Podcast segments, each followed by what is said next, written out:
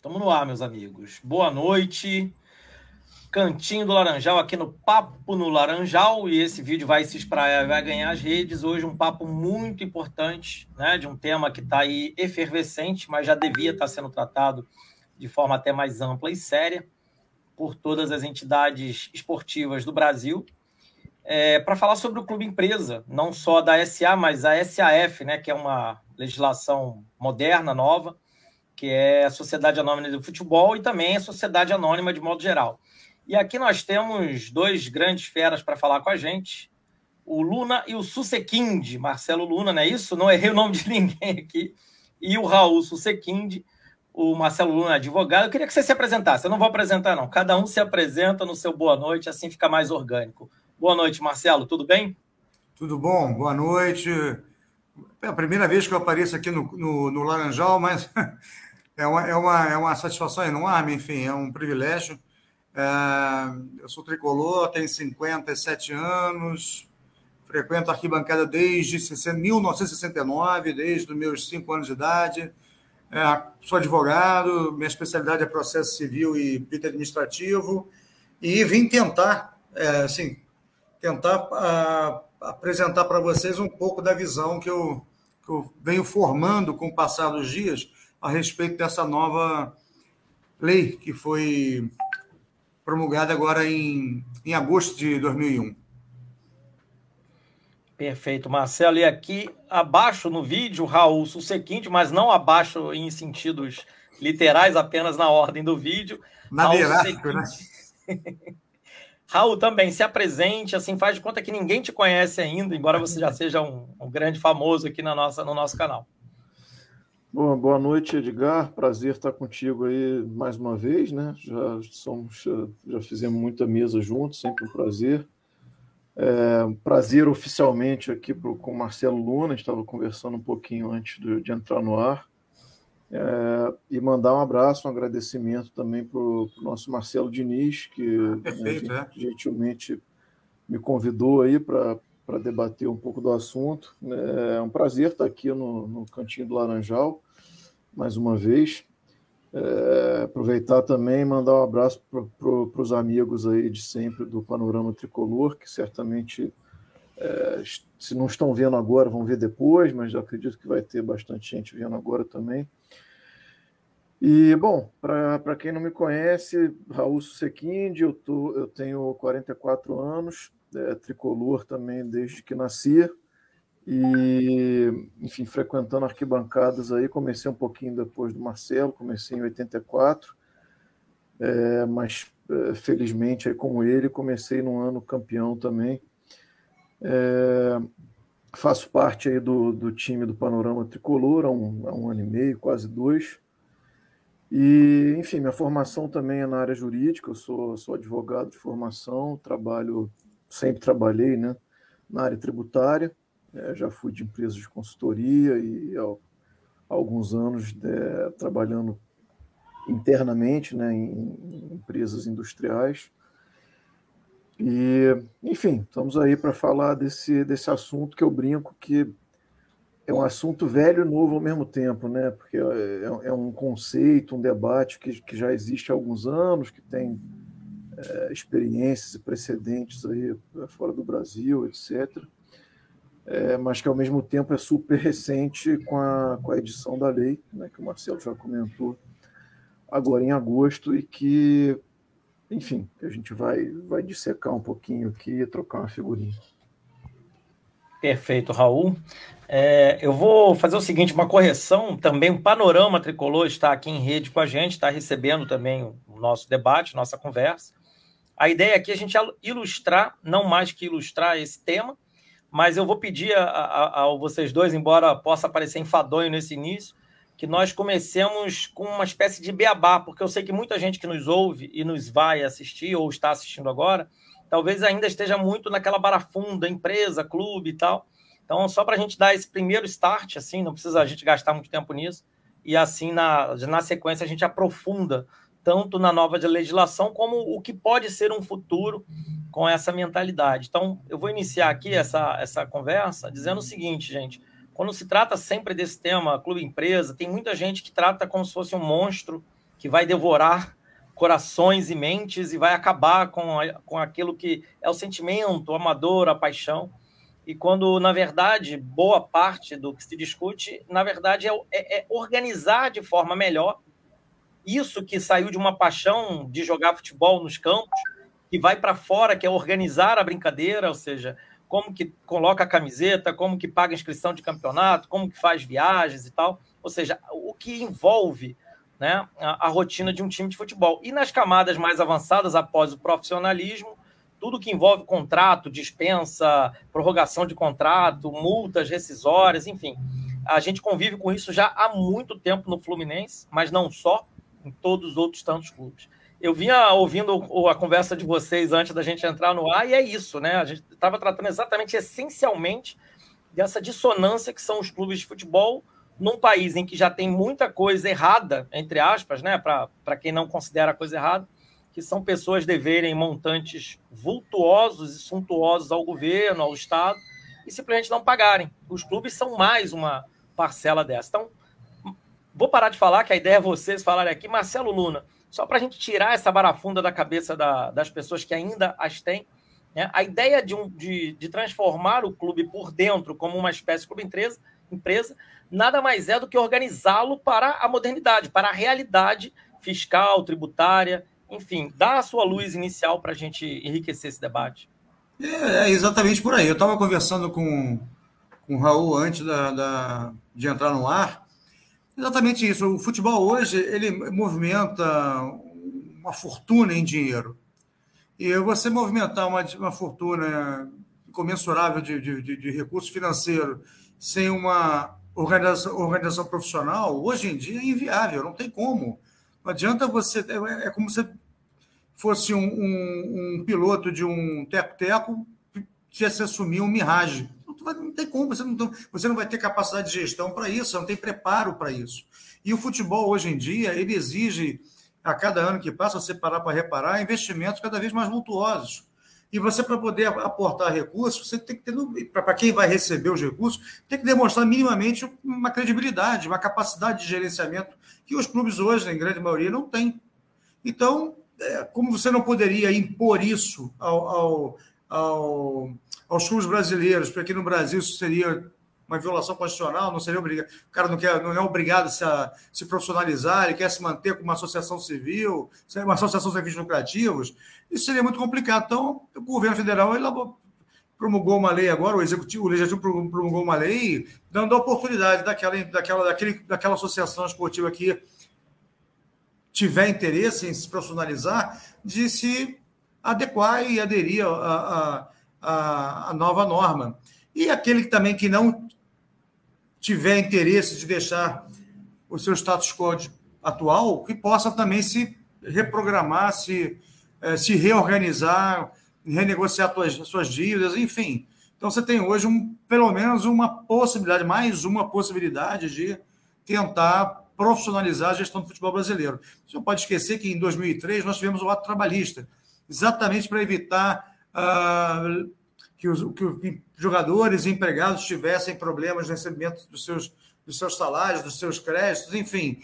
E por uma, também se convergiu para uma única vara, vara dos aquela coisa, aí veio inadimplência, não pagava, aí, sabe, isso aí fica uma bola sem fim, uma bola de neve fica uma coisa, com o passar dos anos, impagável. O Fluminense hoje deve quase 900 milhões de reais. A gente não sabe nem quanto Fluminense deve, porque não há transparência. De, isso a, a, lei vai te obrigar a, pelo menos, apresentar a, a, a sua realidade atual, porque você não pode renegociar amparado na lei sem transparência. Isso é o mínimo que você tem que fazer, mostrar o que você deve efetivamente. Organizar suas dívidas, fazer um programa de um planejamento de, de para pagar o que você deve, e, enfim, tentar, num prazo que pode chegar até 10 anos, se organizar. Eu acho que a tendência é essa, o futebol exige isso. Me parece, eu estava conversando com o procurador ontem, parece que o, em Portugal foi uma coisa imposta legalmente, foi, uma, foi um dispositivo legal. Olha, todo mundo agora vai ser efetivamente empresa. Bom, em Portugal fizeram isso, no Brasil isso não, não poderia ser aplicado por umas questões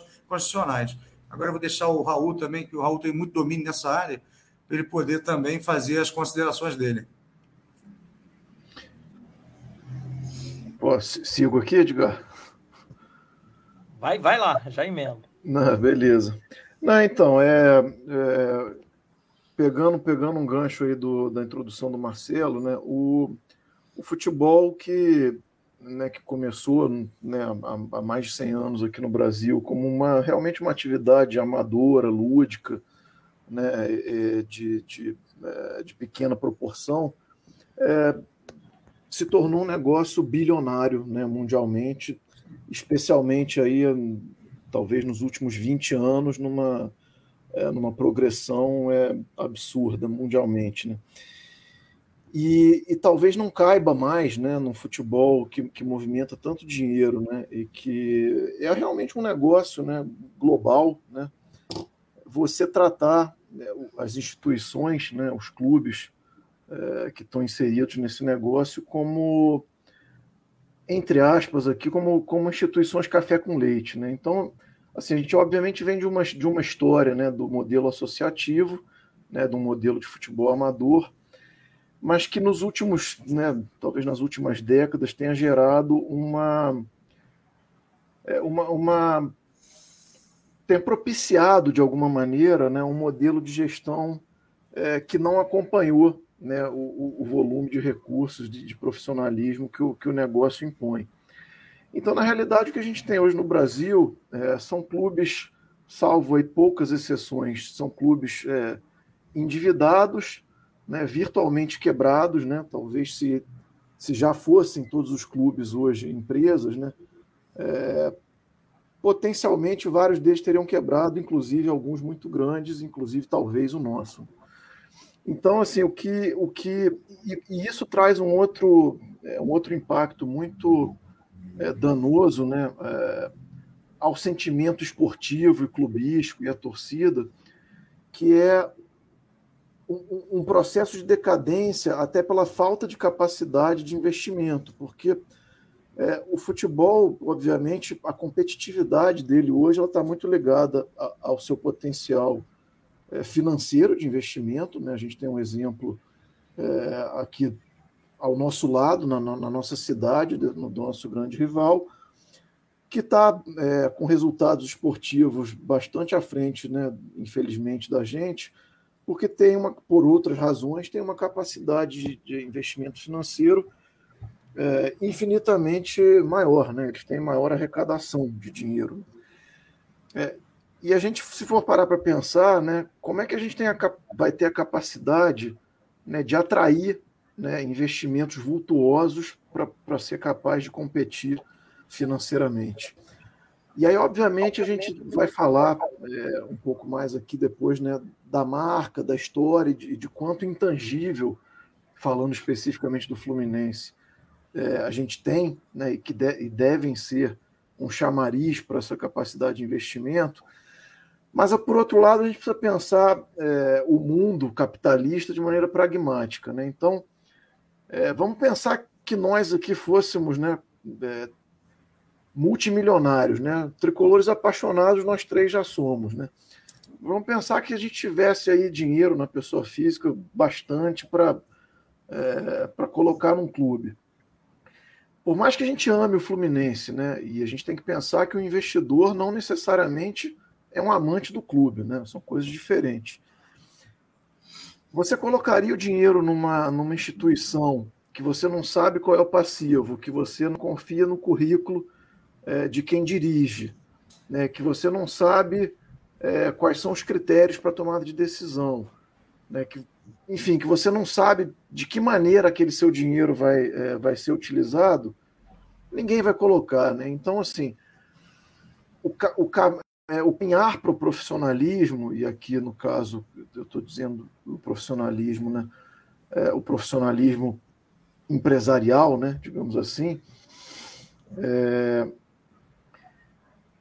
é, é, praticamente um caminho sem volta, porque os primeiros clubes que forem aderindo, né, eles vão ter uma capacidade de investimento tal que vão deixar aqueles que não estiverem aderindo e não estiverem conseguindo captar recursos, ele vai aumentar o gap de uma tal forma que a competitividade que, que hoje já está diferente, talvez chegue a níveis assim é, perto do inatingíveis. Então é enfim, acho que eu acabei me alongando um pouco. Eu vou, vou, vou devolver a bola aí para vocês para a gente direcionar o, o, a conversa e.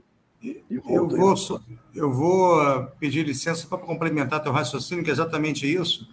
É, eu vou te fazer apenas uma observação. É, evidentemente que essa lei não botou ontem. Ela já vinha num processo de maturação, já vinha sendo discutida.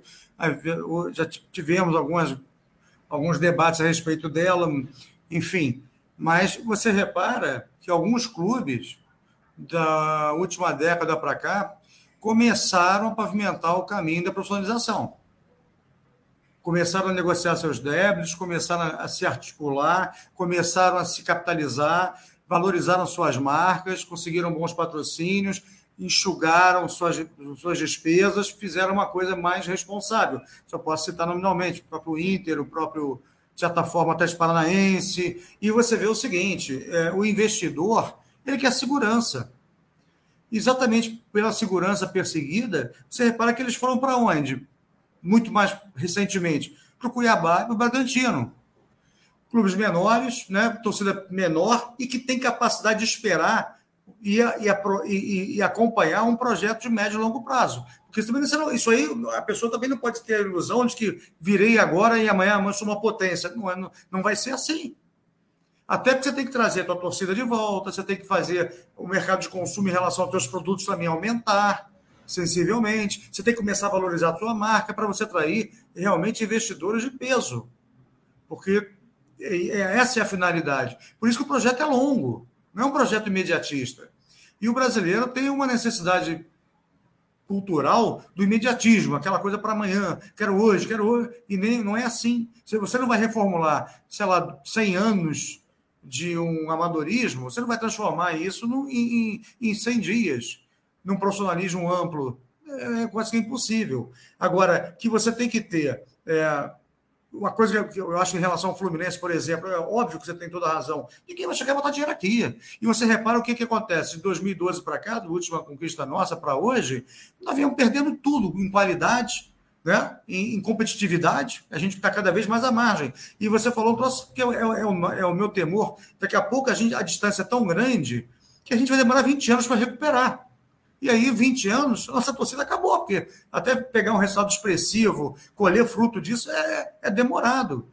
Então, eu, eu, eu, acho que o, teu, o teu raciocínio é perfeito, é isso mesmo. Acho que, eu acho que já era para ter começado há muito tempo. O Fluminense fala em profissionalismo desde 2005. É, é aquele mesmo modelo ultrapassado, é o mesmo modelo já que não, não funciona, é um modelo corrompido, é um modelo viciado, é um modelo estragado e você vê hoje o resultado que a gente está colhendo disso. Eu acho que a, a, tendência é a profissionalização, sim.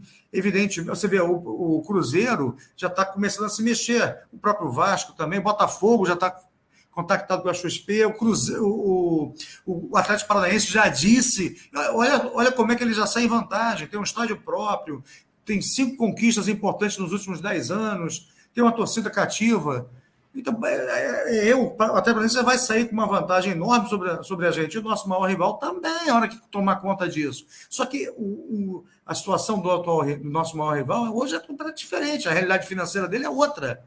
Ele soube trabalhar com, com, com independentemente de imprensa, de, de tudo que a gente sabe que aconteceu favoravelmente a eles, eles tiveram competência para poder gerenciar os recursos que receberam. Liquidaram suas dívidas, nego, renegociaram, se fortaleceram, atraíram patrocínios fortes, e estão aí. Então, o nosso problema é meramente de rever conceitos. Né? Conceitual. A gente não pode mais continuar desse jeito. A gente tem que partir para uma outra linha de ação, para o mercado agressivo, competitivo, e daqui a pouco a gente virar mera referência afetiva. Ah, aquele clube é laranjeiro. Entendeu? Eu acho que a questão toda é. E, vai chegar uma hora também que as autoridades governamentais não vão mais permitir tantas anistias, vai começar a arrochar cobrança de execução de INSS, de fundo de garantia, de imposto de renda, vai começar a te sufocar de alguma forma. Porque eles não podem também levar um calote de bilhões. Você viu agora a esperança do Atlético Mineiro, eu estava lendo uma, um artigo sobre isso, agora é, é, é, a Copa do Brasil. Porque a conta não fecha também, é uma dívida de quase um bilhão. Vai acontecer, aconteceu com o Cruzeiro. Então, às vezes, é, você troca, você vai trocar título por quebradeira, é, é uma decisão difícil de tomar, porque o torcedor é apaixonado. Agora, friamente falando, eu acho que talvez a gente tenha que passar por um período de privação, a gente já está passando por muito tempo, para poder se estruturar e ter condições de, de voltar ao que era há 15 anos atrás, há 10 anos atrás, por exemplo. É, a gente está tá passando pela privação, mas sem arrumar a casa, né? Isso Exatamente, é um, outro, é. é um outro problema, mas é, sempre vale pontuar. É, enfim, eu acho que talvez, Edgar, só, só para dar um, uma, uma, arredondada aqui no, nessa introdução, né? É, talvez assim, o, o, meu ponto principal é, e pegando de novo um, um ponto do Luna, é, os clubes foram tratados até hoje no Brasil como, como café com leite, né? É, ou seja, devo, crio essas anistias, pago as primeiras parcelas, paro de pagar, ser excluído da anistia, do ato trabalhista, do que seja, vem outra coisa, e assim é, o, o, os clubes né, e o governo vão embarrigando né, o problema e, e enfim, e as dívidas não são liquidadas. Com o, o, esse marco né, do, do, Clube Empresa e da SAF, eu sei que a gente tem que falar um pouquinho aqui é, como em linhas gerais ela funciona, é, talvez a gente crie um marco né, regulatório que comece a separar o joio do trigo. Em que sentido? Alguns clubes vão se organizar e, e aderir, e talvez, a, vamos dizer assim, a boa vontade, ou, ou café com leite, ou empurrar com a barriga, é, que vem sendo feito que hoje é para todo mundo, é, quando alguns começarem a se arrumar, talvez a predisposição governamental em continuar tratando como café com leite só alguns diminua. E aí quem não se profissionalizou, e às vezes é uma pergunta que sempre se faz, né? Se a quem se profissionaliza, o clube pode falir, pode acabar, e a gente vai tratar disso. É, mas quem não se profissionalizar, dependendo de como o bonde da história caminhe, Pode quebrar também, porque hoje, hoje os clubes associativos já são quebrados. A diferença é que o governo faz vista grossa e, e com isso né, não permite a quebra efetiva. Mas a gente tem que ter muito cuidado com é, tanto com a gestão pós-profissionalização, e aí profissionalização aqui a gente está usando como sinônimo de, de clube-empresa, é, como pelo, é, o cuidado se a gente não caminhar para esse para né, essa finalidade para esse é, para essa direção. É, e aí talvez é, Marcelo não sei se você quiser né, comentar aí é, muita gente queria talvez entender de uma maneira mais é, mais simplificada né? O que, que é a SAF né? A gente está falando SAF SAF SAF e às vezes talvez para o público é, não jurídico, que, não, que ainda não, não leu tanto sobre o assunto, é, acho que valeria a pena pontuar né, como que se cria a SAF, né, qual é a diferença dela para o clube hoje, o que, que acontece com, com os esportes olímpicos, né, e por aí vai. Né? É, é, exatamente. O, você falou uma coisa importante, que é a, a, a, a permissividade governamental em relação aos clubes de futebol. Tanto isso é verdade, é uma coisa histórica isso, que em 2003, quando criou-se o ato trabalhista, um dos fundamentos para justificar o ato foi que um clube de futebol carioca ou brasileiro quebrar, se quebrar, viesse a quebrar, seria caso de, está escrito isso, comoção nacional. Entendeu? Então, quando você leva um, para um nível desse, é, é, é, falta de seriedade, né? Ou seja, se você não cumpriu a tua obrigação, e vai ser penalizado por isso, isso aí vai gerar uma comoção nacional, não tem cabimento. Então, o governo, de certa forma, também permitiu que os clubes chegassem nesse nível de endividamento. Quando eles tinham que ter abortado isso lá atrás. Olha só, não dá mais. Chega. Entendeu? Acabou. Agora é o futebol profissional. Qual é grande, o grande problema desses, desse, dessa, desse modelo que está ultrapassado? Ninguém é punido. Você faz o que você faz, você não paga o INSS, você não deposita o FGTS, e não acontece nada contigo. Se eu sou empresário comum e não recolho o INSS, eu vou responder criminalmente por prestação indébita. Eu descontei do empregado e não, e não repassei para a autarquia. Eu respondo criminalmente por isso e posso ser preso. O cara do clube, não. Se você fosse botar em relação ao Fluminense, por exemplo, todos que deixaram de pagar o fundo garantido o INSS e embora tivessem retido do, do, do profissional, você não, você não tinha todo mundo na cadeia. Porque isso é uma coisa, era uma prática, né? Todo mundo sabe disso. Recolhia parte, recolhia no FGTS integralmente, ia só um pingadinho, né? aquele jeito nosso de, de cobre ali, corre para cá. Agora, nessa, nesse modelo atual, não, você responde no âmbito criminal e civil pela tua, pela, pela tua má gestão, pela tua, pelas tuas falhas, pela tua negligência, pela tua falta de atenção, pela tua má gestão ou por gestão fraudulenta. Você tem. E outra coisa, você tem uma coisa que no Brasil hoje você não tem. Você vai ter uma fiscalização muito mais intensa. Tá? O próprio mercado financeiro, você vai ter que lançar teu, tua, tuas debêntures, vai ter que captar recursos. O investidor vai cobrar aquele que está gerindo, o investidor vai querer indicar o gestor daquele recurso, o CEO, o cara que vai tomar conta do teu dinheiro a coisa fica muito mais transparente e você pode acompanhar aquilo de uma forma muito mais é, realista, né? com muito mais credibilidade. Isso vai trazer a tendência que você comece a aportar. Hoje a gente vive de quê? Vive de permuta. Recebo aquilo ali, ele não paga o hotel nacional, mas compensação bota a marca dele na camisa. O dinheiro não entra. A gente está sobrevivendo do dia, vende o almoço para comprar a janta e vai rolando, vai rolando, e a solução não vem. Quer dizer, eu acho que, do ponto de vista principal, que o torcedor quer saber de, eu acho que o que interessa ao, ao leigo, né, o que não milita muito nessa área, é que agora vai ter responsabilidade para ser cobrada de alguém efetivamente. A caneta não vai ser só do presidente, de acordo com o estatuto de um clube. Ele vai ter que seguir uma lei, ele vai ter que estar submetido às condições impostas pelo ordenamento jurídico, que me parece, do, do que eu li, bastante razoável te dá uma flexibilidade, te dá uma capacidade de respirar. Você ganha de seis anos, depois pode programar por mais quatro. Você consegue pegar a tua dívida de 800 milhões e se programar. Se pegar 800 milhões pelo, pelo, pelo, pelo euro, por exemplo, é uma dívida para o mercado europeu fácil de liquidar. Para nós, não, porque a gente não consegue gerar receita. A gente pode, a gente sobrevive, quer dizer, a gente vai rolando juros, vai rolando, vai rolando. Ah, o Fluminense conseguiu botar o salário em dia, mas não está pagando o Profut há 20 meses. Então ele deixa de gastar 20, miseravelmente 20 milhões.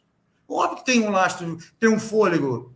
Quando, quando a conta chegar, você vai ter que pagar. É uma questão de tempo, mais dois anos, mais três anos, vai uma hora ela vai chegar. Então, eu acho que, eu acho que a grande mudança é basicamente mentalidade. Acabou aquele negócio de você ficar, oh, de, sabe, o meu grupo é que vai dominar o clube, você, você não nomeia ninguém por qualificação, por capacidade, não nomeia por relacionamento político. Isso dificulta qualquer gerenciamento, entendeu? E eu acho que né, nesse ponto não, nós vamos ter que ter um conselho, vai ter que acompanhar, vai ter conselho fiscal, vai ter que prestar contas, vai ter tudo discutido, vai ter poder de veto, enfim, o, o gestor pode ser afastado a qualquer momento, você vê uma coisa engraçada, eu não sei quantos anos a Inglaterra profissionalizou o futebol dela. Mas estava lendo também, conversando com esse meu amigo procurador, até hoje os mais velhos do, do Manchester lamentam, eles querem o clube de volta. É, porque a memória afetiva é grande, né? Você, ter, você poder entrar na, como se fosse tua casa, as coisas mudaram, o comportamento é outro, o próprio modelo de torcida é outro, enfim. Mas você vê a o que gera o movimento de dinheiro é uma coisa absurda. E a gente, a nível de movimentação financeira, é muito abaixo da Europa. Exatamente por quê? Porque a gente tem um modelo extremamente ultrapassado, embora a gente seja um, um manancial de jogador. A gente produz uma coisa imensa, uma quantidade grande de talentos. Xerém é um exemplo disso. E aí, ah, porque vão ter que dar xerém garantia. Não é xerém garantia. As pessoas têm essa, essa, essa concepção também, na minha opinião, equivocada. Deixa eu só dar uma boa noite à galera que acompanha a gente. Vamos entrar nessas camadas aí.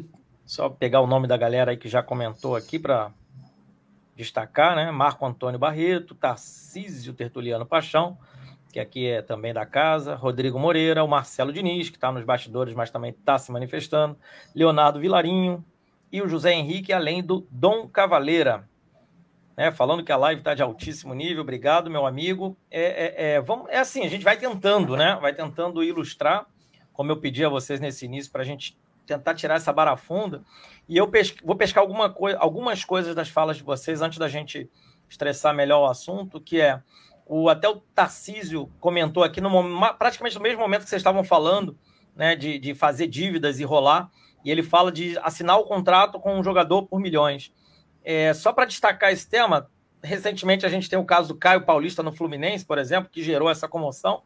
Mas seria diferente se nós gastássemos esses milhões contratando um jogador que teria mercado para futuro, né? Ou seja, não é exatamente o gastar milhões com um jogador, mas é o gastar milhões com um jogador de fundo perdido, ou seja, você só vai gastar, literalmente.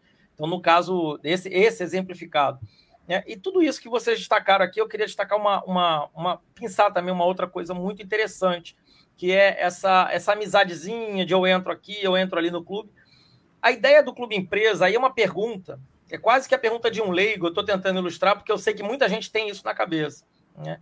O que a gente está falando aqui, prioritariamente, é melhorar o modelo de gestão, né? modernizar a maneira de gerir, né? trazer para essa esfera que as, as empresas de sucesso já experimentam, pelo menos boa parte delas, embora elas também não sejam isentas de crítica, de, de várias questões, vide Petrobras e outras grandes empresas internacionais. Né? A Petrobras, Sim. embora seja brasileira, é uma das marcas mais respeitadas no mundo.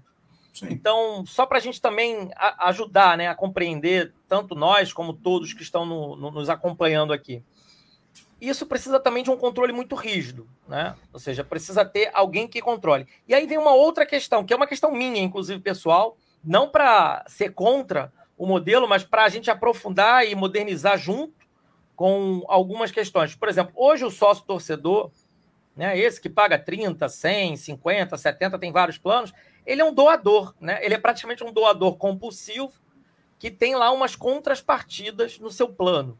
Alguns é um desconto ingresso, o outro ganha um boné a cada 12 meses pagos, enfim, é, tem direito ao voto. Como que transformar esse sócio torcedor que contribui, né?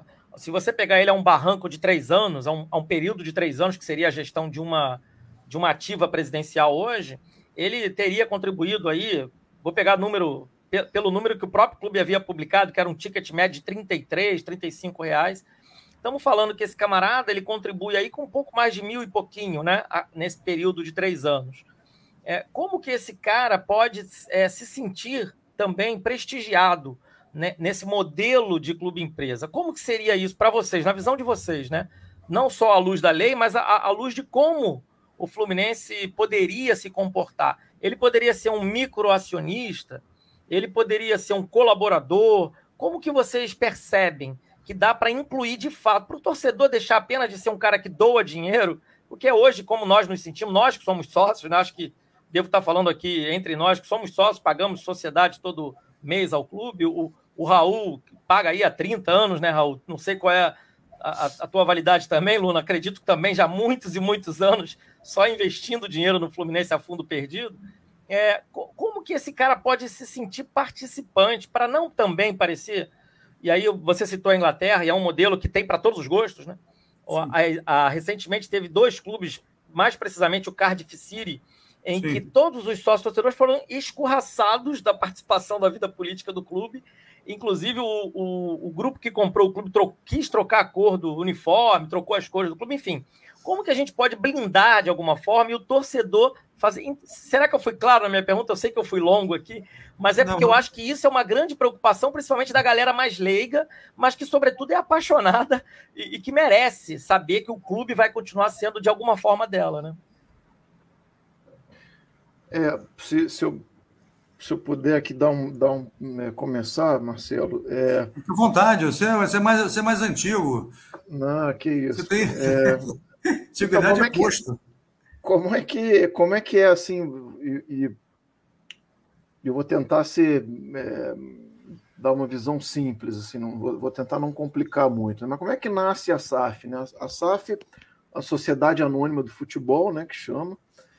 Então, ela, o primeiro acionista, né, o primeiro dono né, da SAF que, que vai ser criada, ele é exatamente o clube hoje. Então, por exemplo, se o Fluminense né, aderir é, à SAF é, ele, o, assim, o clube fluminense, ele é dono de 100% da, da, da SAF Fluminense, né, da, da, empresa Fluminense que vai ser criada. É, e, obviamente, e aí isso vai depender, claro, do, do, né, do estatuto e das regras internas do Fluminense atual, que, que são um outro capítulo, né, porque a gente tem regras é, super antigas, algumas um pouco anacrônicas, então, enfim, seria o caminhar para a SAF também não é uma, uma, uma coisa para se fazer na orelhada, né? Tipo, ah, vou abrir a empresa e, e, e toca um bumba meu boi. Então você, você vai precisar organizar, é, de certa maneira, é, estatutariamente o clube, porque o clube vai ser o acionista, vai ser o dono da empresa num primeiro momento. E aí, obviamente, no segundo momento, e acho que essa é a ideia da SAF, você vai abrindo né, esse, esse capital para virem investidores né, e serem, serem sócios né, do, do atual clube é, civil fluminense na, na SAF Fluminense. Mas a, a lei ela traz né, algumas. É, então, assim, tentando responder, Edgar, a tua pergunta de uma maneira um pouco mais objetiva, os so, em tese, os sócios do Fluminense Futebol Clube hoje, é, eles vão ser um, um, os acionistas, de uma maneira indireta, da SAF Fluminense. Né? E, obviamente, né, a gestão do, do FFC, né, do Fluminense Futebol Clube hoje, é, ela vai ter que estar preparada dentro do seu estatuto para que aqueles sócios dele, Fluminense, que indiretamente são os sócios do, da SAF, é, se façam ouvir. Então, quer dizer, tá, as decisões é, que o acionista FFC vai ter na SAF, é, elas de alguma maneira, em tese, elas têm que ser tomadas pela, pela gestão que lá está hoje. Então, assim, hoje, se a gente, né, no modelo que a gente tem, esse primeiro passo teria que ser feito com muito cuidado, porque se simplesmente a gente diz que os gestores do Fluminense Futebol Clube podem tomar as decisões como acionistas, né, representantes dos sócios na SAF, a gente está na mão das mesmas pessoas, então é, existe um, existem certos cuidados que precisam ser tomados, mas grosso modo, e acho que é importante né, é, dar essa, essa dimensão, a SAF é uma empresa que nasce sem as dívidas, né, que vou, vou, e o Marcelo vai, vai me explicar melhor depois, mas nasce sem aquelas dívidas todas que vêm do clube civil. Você pode separar o futebol do esporte olímpico e todas aquelas dívidas do futebol elas vão permanecer né, no, no, no, antigo clube com um plano de liquidação, né, que podem passar pela recuperação judicial. E aí o Marcelo é, tem mais propriedade que eu para explicar isso. Mas, enfim, o que, eu, o que eu queria dizer é os, os sócios do Fluminense Futebol Clube, em tese, são os donos né, das ações da SAF, via sociedade no Fluminense. Obviamente, você precisa preparar e adaptar o estatuto para prever e regular e regulamentar como vai se dar o poder de voto, né, de, de análise das pessoas físicas, né, sócios do Fluminense, na SAF. É, e uma outra coisa que é muito importante dizer é que a, a, a SAF ela garante que enquanto você tiver um acionista que seja do clube na empresa, e eu não estou falando de majoritário, estou falando de, um, de uma ação, né? que o clube seja detentor, você tem, é, você pode proteger o, alguns, vamos dizer assim, algum, alguns símbolos, né? é, que são, vamos dizer assim, sagrados para o torcedor. Né?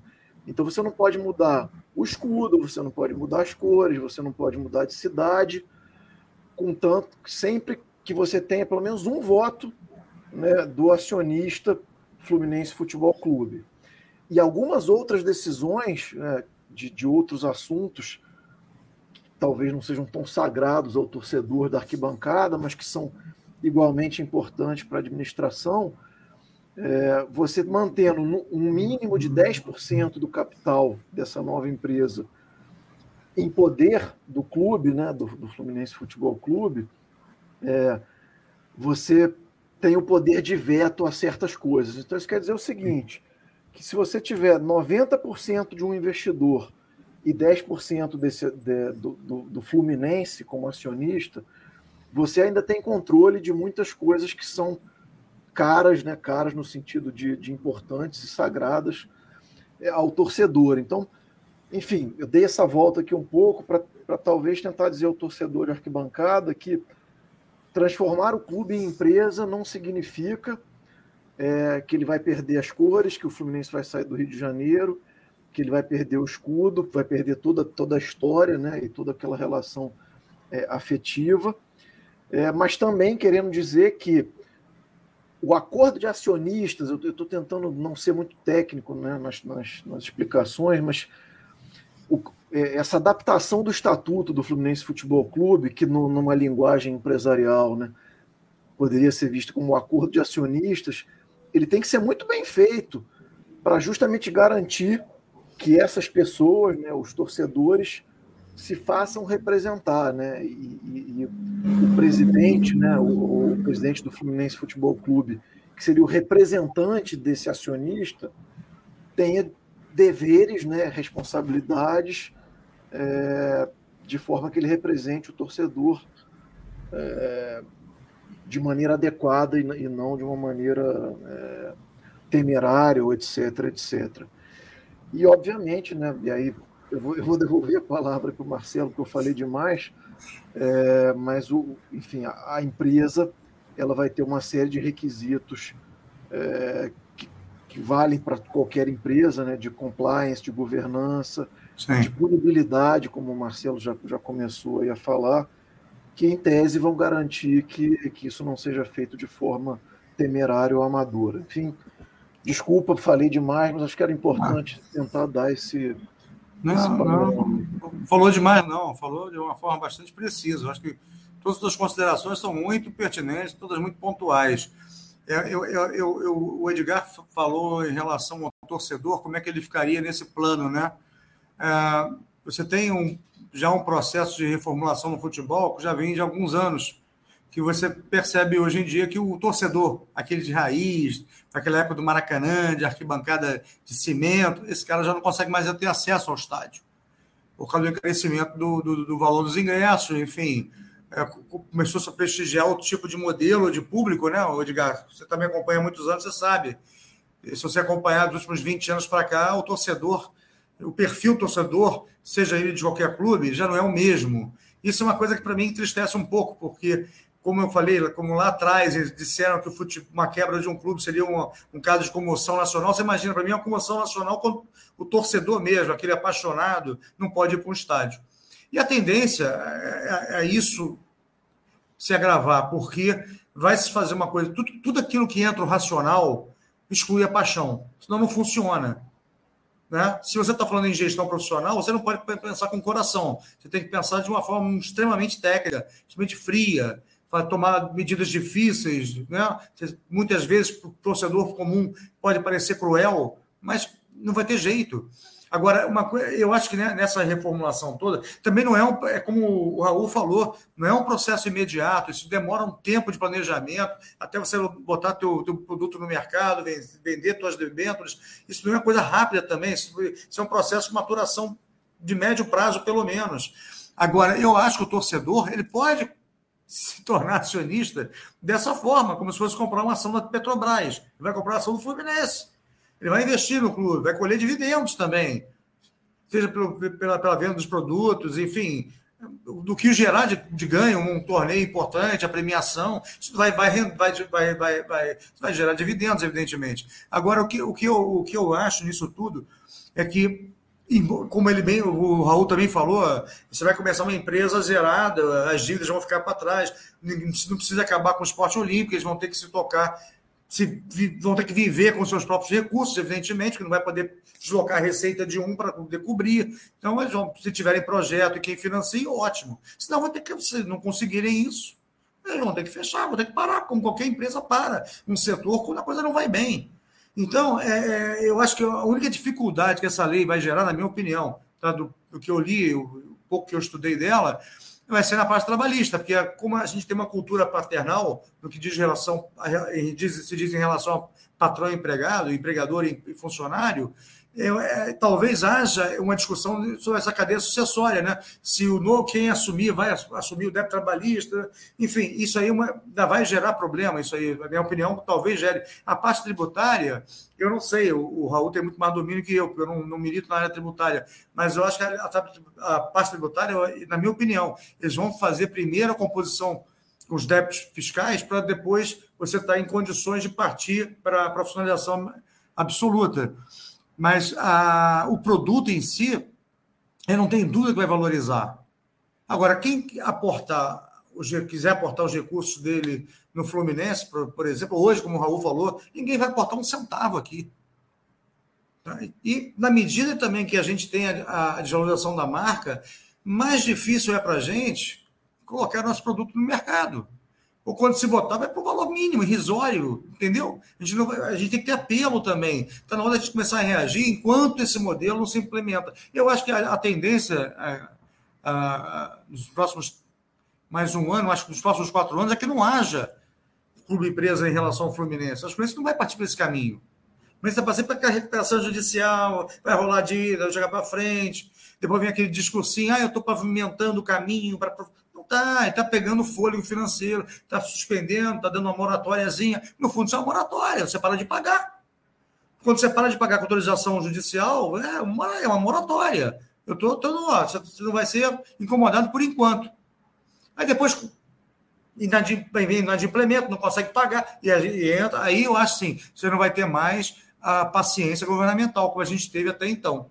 Eu acho, é, mas nos próximos três, três quatro anos, eu não acredito que o Fluminense consiga. Até porque também, hoje, o Raul, Fluminense hoje não tem uma pessoa com autoridade, com estofo, primeiro técnico, depois moral, para poder implementar uma mudança radical como essa. Não tem. Se você pegar os últimos 24 anos a política do Fluminense, são sempre as mesmas pessoas. Entendeu? O nosso atual presidente está quanto tempo no Fluminense? Qual o legado que ele deixou para a gente em quase 20 anos de casa? Nenhum. Não vai ser. Quem é, quem é parte do problema não vai ser nunca a solução. Entendeu? Então, é, talvez só que a gente conseguir um, eleger, por exemplo, um cara com perfil de renovador, um perfil de mudança, com visão estratégica de mercado, aí sim você vai implementar uma mudança dessa. Eu, agora, por enquanto, nós vamos jogar para inglês ver, fazer aquela média, vamos organizar. Na, na, na prática, eu acho que o torcedor pode ficar por enquanto tranquilo, porque ele não vai ser muito incomodado. Agora, uma coisa interessante, até o Raul pode falar aí sobre isso. Em relação ao sócio, Raul, o sócio proprietário, na minha opinião, tá? ele tem uma condição diferenciada. Porque, apesar de ser uma associação civil, o sócio proprietário ele tem um, uma, uma parte qualquer daquele patrimônio. De uma certa forma, ele, se, ele tem o que perder numa quebradeira. Então, eu não sei é, como é, não sei se, por exemplo, ali, eu não, eu não cheguei nesse ponto de estudo, mas se, se converte teu título em, em ação, em, talvez você possa até explicar isso melhor, porque a coisa, essa, esse, esse tema veio à cabeça agora, porque eu sou sócio proprietário, eu não sou sócio contribuinte. O que, que você acha disso? então, é, eu acho que isso vai, isso, a lei, até onde eu estudei, ela não, ela não entra nesse mérito, né? Ela diz simplesmente que você vai, vai né, criar as, as, eh, a SAF e no momento zero, né, no momento da criação, o clube é o acionista. Então, por, é, por interpretação né, extensiva, digamos assim, desse é. conceito, obviamente, quem é sócio de um clube cujo, né, enfim, o clube é dono de 100% da empresa e eu sou sócio do clube, então, indiretamente, como a gente estava dizendo, eu sou dono daquela empresa. Mas a forma em que o clube vai se organizar né, e, e talvez né, dividir ou, ou é, regulamentar como que cada categoria de sócio, é, que, que, que parcelas de direitos e deveres ela vai, ela vai ter em relação às ações da SAF, é, isso até onde eu vi não está explicado pela lei, vai assim ter uma parte da preparação, inclusive jurídica, interna para aderir à lei, né? Sim. E Talvez um, um primeiro aproveitar aqui, Edgar, tem para dar, vi aqui um, é, alguns colegas, dar boa noite para o Ademar Arras, com quem eu tive o prazer de, é, de debater esse, esse assunto é, algumas semanas atrás, na live é, da Frente Ampla. Né, foi um debate também muito rico. Mandar um abraço aqui para ele, agradecer é, a presença. Mandar um abraço para o Gonzales, que eu vi que também está aqui que organizou essa outra live eu, da qual eu participei com a Demar algumas semanas atrás, e que eu sei que é um, é, um entusiasta desse, desse tema, né, e de um Fluminense grande. Então, mandar um abraço aqui para o Gonzales, é, para o nosso TTP também, amigo, colega de todos os sábados. É, e voltando só num assunto aqui da, da dívida, né, dizer que, enfim, o, o clube empresa, né, é, os dividendos que ele vai gerar através de uma estrutura muito mais profissional e muito mais capaz de, de, de gerar recursos, é, vão ser distribuídos e tem uma parte de, de, que tem uma destinação obrigatória para liquidação das dívidas que ficaram sim, no, clube, sim, no, no, clube original. Então, quer dizer, o modelo ele é pensado é, conceitualmente para quê? Você é, estanca a sangria que você tem hoje, Sim. Você separa, se você quiser, o esporte olímpico, que é uma fonte. E eu não estou aqui dizendo que eu sou contra esporte olímpico, muito pelo contrário, o Fluminense tem uma história é, bonita e longa de sucesso em muitos esportes olímpicos. É, mas, enfim, a gente precisa separar é, as gestões e os orçamentos. Né? Então, a lei ela está trazendo é, uma questão específica para o futebol. Então, não estou aqui dizendo que a gente tem que acabar com o esporte olímpico, eu só estou dizendo que a lei não abrange né, a solução para o esporte olímpico. Não quer dizer que a gente não tenha que buscar uma outra. Né?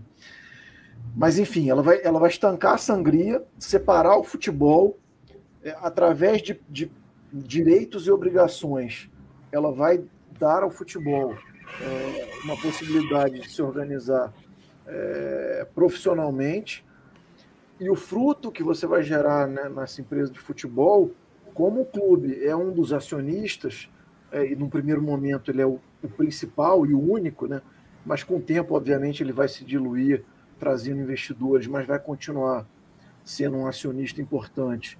E em tese, né? aí obviamente isso é uma outra discussão, mas o acionista principal, né? de, uma, de uma certa maneira, ele vai colher frutos dessa profissionalização e dessa capacidade de investimento para ir liquidando de uma maneira profissional e legalmente garantida, porque a lei ela traz né, o, o, o, que ela chama de regime é, centralizado, de, de, né, isso aí. É, ou, a, ou a possibilidade da recuperação judicial, que também é um outro instituto é, jurídico, mas que basicamente é, permitem que você organize a sua dívida. Grosso modo, né, isso o ato trabalhista, outros instrumentos já teriam permitido. Mas como é, ninguém cumpre e fica tudo por isso mesmo, eles estão separando e, e, é, e, no clube empresa você teoricamente você vai deixar de ser de ser café com leite. Então você vai cumprir ou cumprir, né? Então é o, meca... o objetivo de ser da SAF é um você poder reequacionar suas dívidas através de um plano de, de, de longo prazo é, com o qual você vai ter que se comprometer de verdade, porque agora tem punição, é, e você vai ter a capacidade de trazer investidor, porque o investidor sabe que o dinheiro que ele está colocando ali, um, não vai diretamente para o ralo, é, porque você vai ter que prestar conta, porque ele está entrando numa empresa é, do ponto de vista de passivos limpa, né, e, que, e que o gestor tem compromissos. E de uma maneira indireta você vai permitir ao clube ir liquidando, né, gerando recurso para liquidar aquelas dívidas que você reequacionou, renegociou é, através da formação da empresa. Agora, só, só para fechar e te devolver a bola, Edgar, e é um ponto que, que eu sempre falo, e é, e é muito importante deixar muito claro, é, empresas grandes, enormes, internacionais, nacionais, também quebram. Então, assim, é, é preciso que o torcedor né, e, o, e o sócio do Fluminense, né, e quem está lidando com isso entenda o seguinte: clube empresa não é mágica, né? Não quer dizer que você transformou o clube em empresa e você está é, você deu um salto para a modernidade, você no dia seguinte você vai captar milhões e bilhões, vai voltar a ser campeão no mesmo dia e vai estar livre de, de, de, de, uma falência, né, no, no pior cenário. Sim. Então, assim, instituições centenárias, né, de saúde financeira maravilhosa também quebram se forem geridas de maneira temerária. Então, é importante que quando o clube se organize né, e os sócios né, votem é, para permitir a, a adesão à SAF, né, a Sociedade Anônima de Futebol, que se entenda muito bem e quais são os deveres, quais são os requisitos, quais são os benefícios e quais são os riscos. Né? Sim, o que eu quero dizer é que assim, o fato de não caminhar para o modelo empresarial no médio prazo, não te livra de, de quebrar, porque quando todo mundo caminhar para isso e o governo deixar de ser leniente com as dívidas fiscais e trabalhistas, você não caminhou para lá, você não captou investimento, você quebrou do mesmo jeito. Então, é, é, é um caminho, talvez, a, a, meu ver, uma opinião pessoal, sem volta. Né? É, na verdade, uma coisa importante que você destacou aí é que o fato de você se tornar para uma empresa é, não, isso não vai caracterizar um calote, porque a dívida que tem para trás ela vai ser negociada numa, num, em apartado, evidentemente, e com a destinação do, do recurso que você vier a captar, um percentual para amortizar os débitos passados. Então, o credor não vai ser lesado. Então, o cara não vai ficar correndo atrás de pires, atrás de algum acionista no meio da rua. Então, isso é uma coisa importante. O fato de você também se tornar uma empresa não, não acaba com a associação sem fins lucrativos, porque o Fluminense continua. Tanto vai ter a parte olímpica, a parte social, a coisa vai continuar. Então, não é caso de você dissolver o clube. Outra coisa que eu acho interessante, é que, que eu acho que é importante destacar também, é que a possibilidade de recuperação judicial, que é um, um ato jurídico permitido pela lei de falências, na verdade, é para deixar o, o, clube numa situação de, de, de, de, de alerta, porque ele pode tentar se recuperar como se falido fosse, mas não quer dizer que ele vai continuar solvente. E a chance dele se tornar solvente é se ele se profissionalizar, se ele se modernizar e partir para uma, uma aventura profissional de mercado competitivo, investimento, gestor. Então, eu acho que é uma forma que a, a, a, o legislador deu uma possibilidade do cara parar para pensar um pouco mais. Olha só, você vai poder fazer isso, tá? Mas agora você não vai ter mais a tolerância governamental. Se não der certo, você vai quebrar. E por que eu digo isso? Porque, como a gente conversava lá no início, a, o Figueirense, esse ano, em março, ele tentou pedir a recuperação judicial como uma associação sem fins lucrativos. A Justiça Catarinense brecou. Não, você não é uma empresa. Só que o Tribunal Secretarina entendeu que, embora juridicamente fosse uma associação sem fins lucrativos, ele operava como se empresa fosse. E permitiu que ele entrasse no processo de recuperação judicial. Ou seja, antes que venham me falir, uma eu estou engessado. Então, o estado dele era de falido. Ele não podia contratar, ele não podia pagar as dívidas, ele ia fechar as portas com um ombro violento e com vários é, credores lesados, né? E agora não, ele entrou no processo de recuperação. Então, a chance do Figueirense também se tornar um clube profissionalizado é muito grande. E foi em cima dessa decisão do tribunal que parou-se para pensar na possibilidade da lei permitir que o clube, a associação sem fins lucrativos, também pudesse participar do processo de recuperação judicial. Então, eu acho que, então, olha, então, olha só, você tem essa chance aqui agora e a última. Entendeu? Então, né, o que, que eu penso? Eu acho que, que, como o Raul falou, as coisas né, elas não vão acontecer do dia para a noite. É um processo lento, de longa maturação. Mas, é, na minha opinião, é a única saída, é a única forma de você tentar salvar o que ainda resta da gente, nossa história, uma secular história. Eu acho que se, não for, se nós não formos por esse caminho, daqui a tá lá daqui a 20 anos, a gente talvez nem mais esteja aqui conversando sobre o Fluminense. A gente estava discutindo, ah, não, lembra, em 2021 a gente falou sobre enfim, e vai, vai, vai ficar no saudosismo. E nós vamos viver de lembrança. É, a solução é essa. Eu acho que o Fluminense hoje não tem capacidade de gestão para isso, não tem hoje dentro do clube trabalhando alguém que possa dar o pontapé inicial, como o Botafogo está fazendo, como o Vasco começou a fazer, como o Cruzeiro está se mexendo. Contrataram pessoas para isso, isso é importante que se diga, tá? Contrataram profissionais para isso não só para pedir a recuperação, para entrar no plano de recuperação, como também para planejar o que o Raul falou, todo o projeto de aderir à nova norma. Então, eu acho que é, a tendência nossa é essa. Você vê que você, embora seja uma associação sem fins lucrativos, o gerenciamento do Cuiabá, do Bragantino, é profissional. Lógico, respeito o estatuto, tudo bem, mas eles estão numa linha que daqui a um ano talvez, se, se eles conseguirem em se mantendo na primeira divisão, se, por exemplo, se o Bragantino ganhar a Sul-Americana, não é impossível, você já, já dá um patamar para ele muito grande. De, de, de, de, lançar o produto dele no mercado, de se profissionalizar. Tudo bem, talvez nunca vá chegar a ser um Fluminense da vida no mercado, mas, mas a chance de, de projeção é grande. Entendeu? Dependendo da ambição que ele tenha. O Atlético Paranaense já, já deu uma entrevista sobre isso, já está se preparando para o mesmo caminho. Agora, a única questão que eu levanto nisso tudo é a capacidade do nosso Conselho Deliberativo de assimilar isso. É um conselho subserviente, é um, é um conselho que não se impõe, é um conselho que permite é, certas ações da, da, da, presidência, enfim, que eu, se eu fosse conselheiro, eu realmente me.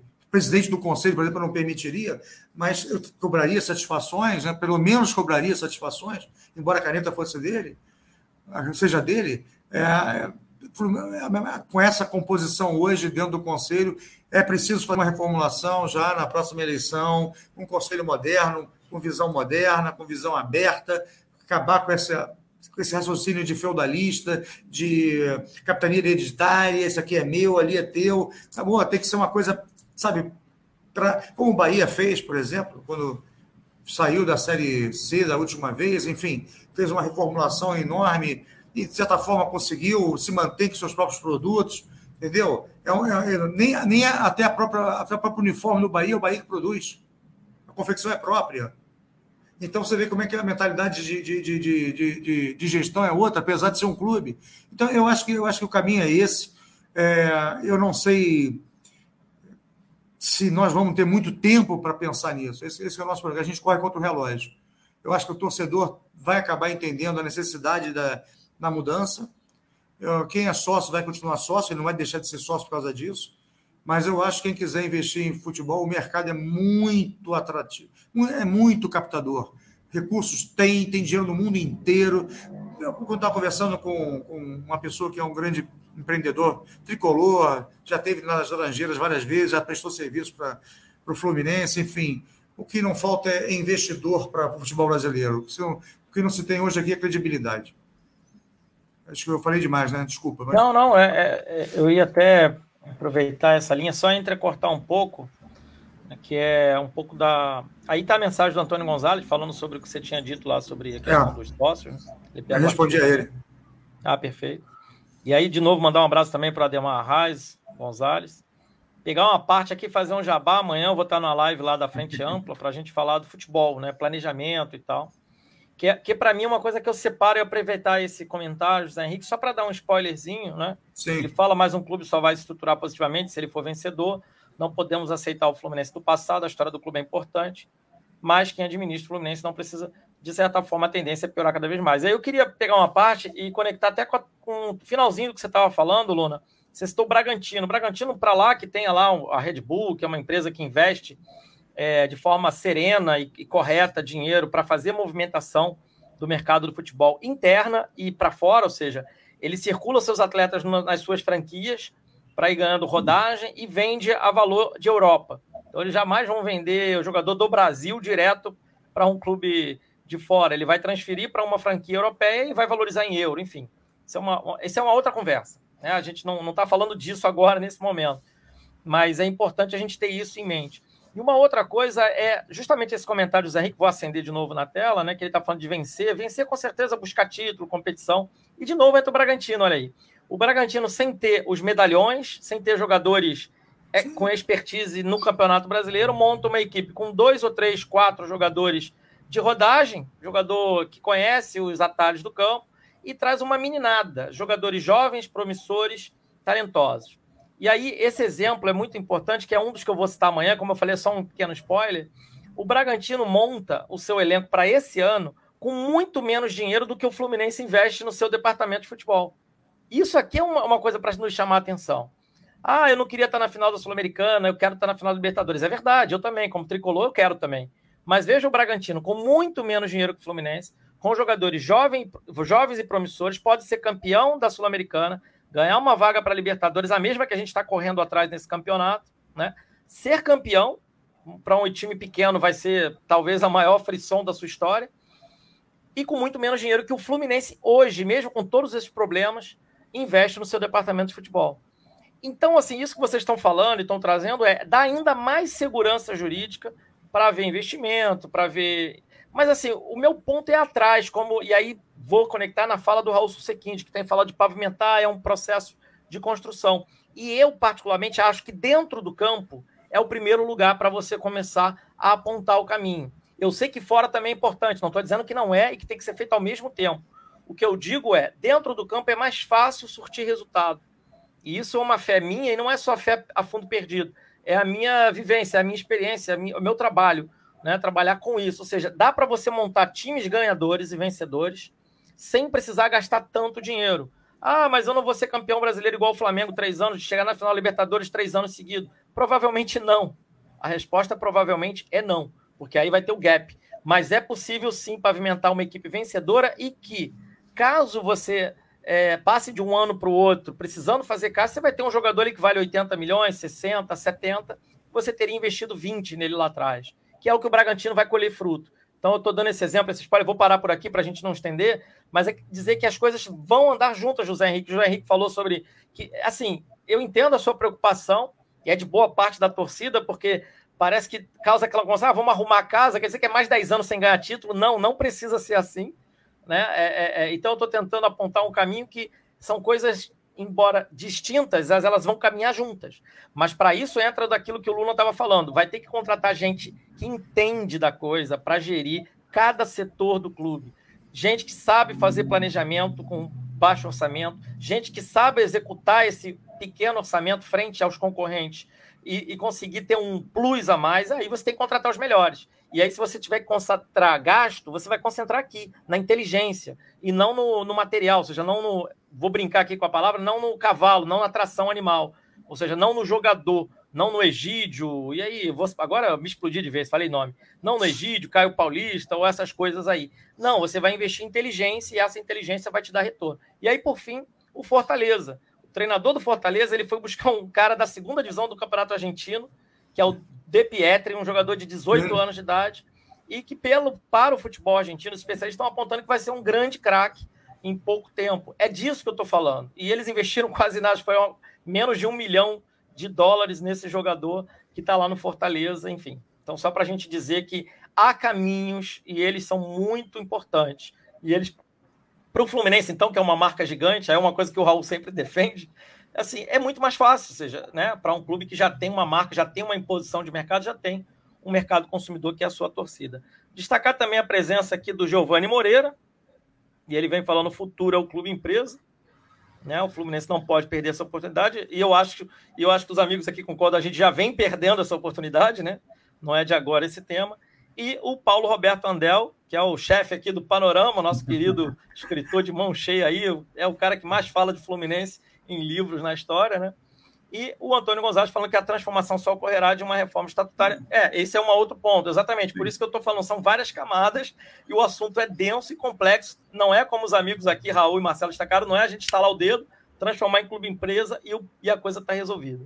Gente. Eu acho que, diga, acho diga, que muita, gente, muita gente pensa, Edgar, que na hora que a gente virar clube empresa, vai chegar um shake aqui com barrotado de, de, de, dólar e derramar. Não é assim também, não. Existe prospecção, não, existe um trabalho de, de, de, de, planejamento, de prospecção, até porque você também tem que corresponder à expectativa de quem vai investir em você. Você tem que mostrar também condições de, de, de, de, dar retorno. Você tem que mostrar também que você tem uma equipe bem preparada para trabalhar, enfim não é apenas. E pouca gente especializada nisso também. No Brasil, a gente carece um pouco disso. Eu vou fazer só para deixar o Sussequim de fazer a complementação dele. Eu me lembro, a gente fala de sacrifício. Lógico, ninguém imagina, vamos para o décimo ano sem ganhar nada. Lógico que a gente não quer ficar mais dez. Mas eu me lembro, mas uma coisa que eu sempre aprendi: não existe milagre sem sacrifício. Não existe milagre sem sacrifício. Uh, eu me lembro que há muitos e muitos anos atrás, vocês dois são garotos ainda, o São Paulo ficou 10 anos sem ganhar um campeonato paulista, porque construiu o Morumbi. Porque eles queriam, achavam importante para a história do clube ter um estádio próprio. E foram 10 anos sem ganhar um centavo, um título, um nada, e, e tem o Morumbi. Depois disso, eles tiveram várias conquistas importantes. Tá? Então, vamos dizer o seguinte: se você também não se sacrificar para alguma coisa, só que a gente está sendo penalizado há muito tempo Nós não estamos fazendo sacrifício porque a gente quer um Fluminense melhor. A gente está sempre fazendo sacrifício porque a gente tem um Fluminense ruim há muito tempo. Um Fluminense que vem castigando a torcida há muito tempo. Então, na verdade, o torcedor hoje vem sofrendo um flagelo. Ele não está ele não tá se sacrificando para o clube crescer. Ele está sendo punido pelo que ele não fez ao clube. Ele está sendo punido por ter torcido para um clube que tinha gerenciamento ruim, fraco ordinário, medíocre. Nós chegamos nessa situação por mediocridade nossa, nossa, nossa, eu digo é do clube mesmo. falta de capacidade, falta de gente qualificada, falta de gente idônea, inclusive, para trabalhar. Então, isso, isso, é, é, enfim, você, se você não reage, você aceita. Então, enfim, vamos deixar um não, pouco. Perfeito. É, não, só, só terminar de, de, não, é, é, assim, pegar o comentário até do Tarcísio e é um pouco daquilo da minha preocupação de uma fala lá de trás, Tarcísio, exatamente essa. Porque também não pode, assim, tem uns iluminados que sabem como a coisa funciona e não quer contar para ninguém, e a torcida tem que ficar quieta e, e, ter esperança. E isso conecta com a fala do Luna agora e com a intervenção do Gonzalez, que fala disso aqui, ó. Um dos passos é a gente começar a enxergar pessoa que vai apontar para essa mudança interna, porque sem que o presidente do Fluminense, no regime que é hoje, queira, essa mudança também não vai começar a acontecer. Então, isso também é importante ficar claro. Não é assim, ó, a discussão está aí, o presidente do Fluminense vai ter que aderir. Não, no regime hoje, estatutário hoje, se ele não quiser, não vai aderir. Então, isso é muito importante também. Né? Então, agora eu quero que vocês falem, na verdade. É assim, eu, a gente está apontando para o momento final aqui, para também não estender demais. Eu acho que, assim, até aqui foi muito rico para todo mundo. E muito legal a participação da galera que está nos comentários. Tem muito comentário legal, muita preocupação também e muita gente que já entendeu do que se trata, né? Como, como já está claro. Mas agora eu quero provocar uma última, não é uma última para sempre, é a última para agora, para nossa live, né? Uma última para agora, que é, é como construir esse caminho, né? Assim, minha visão, eu vou dar minha visão e eu quero ouvir a de vocês também.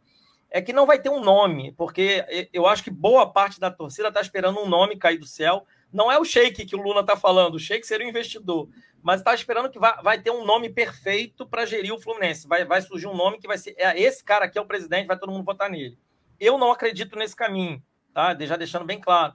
Porque, para mim, os nomes eles são construídos pelos consensos, pelas historinhas e tal, não sei o que. Aí esse nome, vamos lá, e começa a ganhar voto e promete aquilo, que é o que o Lula falou. Promete a piscina melhor ali, o aquecedor turbo 3.0, não sei o que, dinheiro para não sei onde, tal, tal, tal. Tá, isso aí a gente já sabe eu acredito nesse movimento de muitas pessoas pensantes começarem a dobrar e falar: olha, a gente precisa construir junto esse caminho.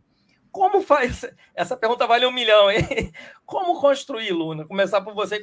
Dá para dá a gente sonhar com isso? É reunir as inteligências, é reunir as, as cabeças pensantes. Como fazer isso? É um grande dilema, né? A primeira coisa que tem que se fazer, Edgar, sem, sem, sem querer polemizar, é pacificar o clube. O clube hoje é completamente dividido, é um clube rachado. Enfim, você tem 42 feudos lá dentro, no universo que não comporta mais que três. Entendeu? Eu acho que começa daí. Primeiro é a pacificação interna do clube. Pegar uma pessoa que tem a capacidade de diálogo, tem uma pessoa articulada que consegue transitar bem entre os grupos para poder fazer ver a importância de uma reforma dessa envergadura. É uma, é uma reforma grande, é uma reforma desculpa falar, mas pode falar? É uma, é uma reforma foda, difícil de ser implementada, mas que precisa ser, entendeu? Desculpa, eu falei um termo, um palavrão, não, talvez não, não fosse o adequado, mas isso tem que ser feito. Isso é uma questão de sobrevivência, entendeu? Enquanto a gente tiver um clube completamente dividido, não estou dizendo que tem que ser subserviente, não, pelo amor de Deus, nada, mas tem que ser alguém que tenha a capacidade de parar, olha, escuta, cinco minutos, e apresentar um arrazoado bem fundamentado para mostrar que se a gente continuar nessa, nessa toada, o, o barranco é logo ali. O barranco é logo ali. A gente tem, o Fluminense tem quadro qualificado, tem pessoas capacitadas que não se aproximam em função desse ambiente político tóxico. Entendeu? Um ambiente político que a repele, que afasta as pessoas que têm realmente algum interesse em colaborar com o clube. Quantas pessoas ali, quantas pessoas ali que você pode tem à tua disposição, que são grandes advogados, grandes economistas, grandes engenheiros, entendeu? Grandes administradores, grandes médicos, pessoas que têm qualificação reconhecida no mercado, tem projeção profissional indiscutível. O próprio, o próprio Raul Sequinde está aqui com a gente. Essas, todo, quantas pessoas poderiam estar colaborando hoje para um projeto desse? Se a gente tivesse um clube menos dividido, um clube menos contaminado, menos envelhecido. Desculpa também, porque o envelhecimento cria resistência. Os mais velhos têm resistência às reformas, eles não se sentem seguros para isso. Então, se alguém, se o clube abrir, permitir que haja uma exposição de, de, de ideias a respeito dessa necessidade, que para mim é urgente, eu acho que ficaria mais fácil. Acho que a primeira coisa que a gente tem que ter é a possibilidade de descontaminar o clube, o ambiente político do clube. Eu acho que isso é, é o primeiro passo, é conseguir abrir uma frente de diálogo, uma frente de, de, de, de, troca de opiniões, de debates saudáveis, sem agressões, sem difamações, sem calúnias, sem injúrias. É isso que a gente precisa, senão a gente vai acabar. A gente não pode ficar numa situação de divisão completa, porque quando, quando há uma divisão completa, só uma parte se beneficia e a outra parte sofre, porque fica vendo impotente o que está acontecendo, sem poder atuar, porque o estatuto não permite isso. O estatuto não permite. A gente é obrigado a ver a decadência de um clube por má gestão e de forma inerte, sem capacidade de reagir. A gente pode fazer nada. Agora, a, a, a campanha agora é para essa, para abrir os olhos da necessidade da gente se reestruturar, da gente se modernizar, da gente abrir para o mercado, da gente ter gente competente dirigindo o clube. Não adianta você ter o que a gente, esse modelo está mais do que fracassado há muitos anos, há muitos e muitos anos. Nós tivemos quantos anos de Unimed que a gente tinha que investir em estrutura enquanto ela não sustentava no futebol, e a gente não fez isso. O Fluminense desperdiçou inúmeras oportunidades de tentar se estruturar. E não fez por incompetência também, não foi só por falta de interesse político, não, foi por incompetência. Por pessoas que, não, que tiveram posições que não poderiam ter lugar nenhum no mundo, mas tiveram no Fluminense. Entendeu? Então, eu acho que o primeiro passo que eu vejo é sem subserviência, sem sair pedindo esmola para ninguém, é tentar dialogar, tentar conversar, tentar fazer com que as pessoas tenham, tenham, tenham maior compromisso com o Fluminense, maior comprometimento. Muita gente fala, não quero nada do Fluminense, mas também não quer nada pelo Fluminense. Fala, entendeu? Não se mexe pelo Fluminense. Ah, eu não quero nada desse modelo. Tá, esse modelo não pode satisfazer ninguém que tenha bom senso.